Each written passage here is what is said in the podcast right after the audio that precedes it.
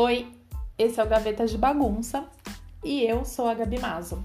É nesse podcast que eu ajudo você a organizar essa cabeça pensante que você e eu temos. Juntas a gente vai falar hoje sobre criança interior ferida.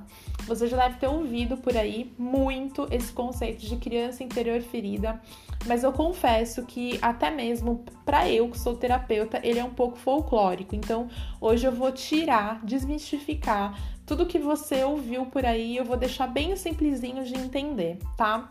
Criança interior ferida não é uma entidade que vive dentro de você. É você mesma resolvendo os seus conflitos a partir das feridas e dos traumas que você teve na sua infância. Só que você faz isso de maneira muito inconsciente. É, é como se você não soubesse que você carrega dentro de você várias ferramentas que você desenvolveu lá na sua infância, de, maneiras de resolver conflitos, mas que hoje eles florescem nas suas relações quando você se depara com conflitos que você teve lá quando você era pequenininha. E como que isso acontece? nas suas primeiras experiências de vida, nas suas primeiras relações, você ainda não tinha capacidade cognitiva, você ainda não tinha ferramentas emocionais suficientes para elaborar todas as relações a qual você foi exposta. Então, a sua necessidade de sobrevivência, ela era muito maior do que a sua necessidade de se relacionar com as pessoas de maneira harmoniosa. Então, se você foi exposta a algum tipo de conflito e esse conflito te machucou de uma maneira que você se sentisse com a sua sobrevivência em risco, o que, que é sobrevivência? Se você sentiu que você deixaria de ser amada pelas pessoas mais próximas de você, seu pai, sua mãe, as pessoas que cuidaram de você, seus irmãos, seus avós, você provavelmente desenvolveu mecanismos de defesa. Então, não dizer não, agradar, ficar em silêncio ou chorar, desenvolveu dores crônicas, carências, tudo isso para que você pudesse continuar sendo amada e aceita por aquelas pessoas. Talvez você não se lembre disso conscientemente, mas hoje, adulta, nas suas relações atuais, são esses tipos de respostas que aparecem quando você se depara nos conflitos da sua vida adulta.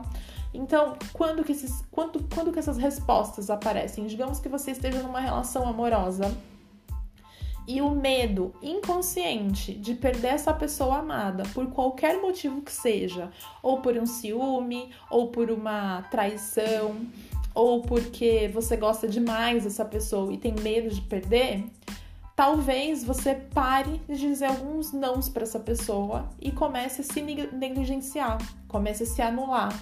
Porque lá atrás, quando você era pequenininha, na sua relação com seus pais, você já teve medo de ser abandonada por eles.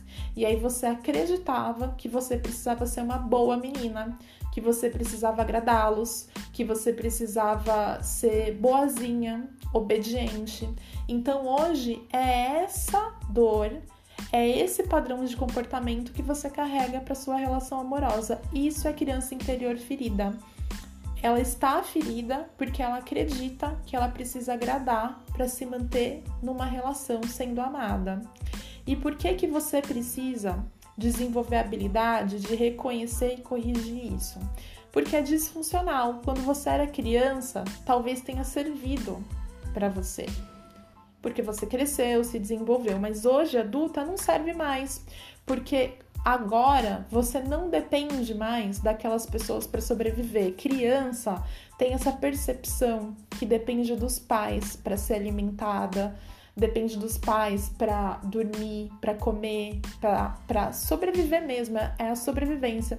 Mas como adulta, a gente tem capacidade de se dar aquilo que os outros nos davam quando a gente é criança.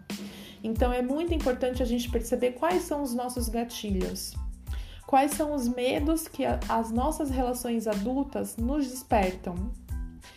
Isso acontece muito em relações de hierarquia. Então, no seu ambiente profissional, por exemplo, você tem facilidade para dar a sua opinião, para dizer não? Ou você é uma pessoa que acumula muitas funções? Você está sempre se sentindo em posição de indefesa? Essa é a minha reflexão para hoje, é essa gaveta que eu quero te ajudar a organizar.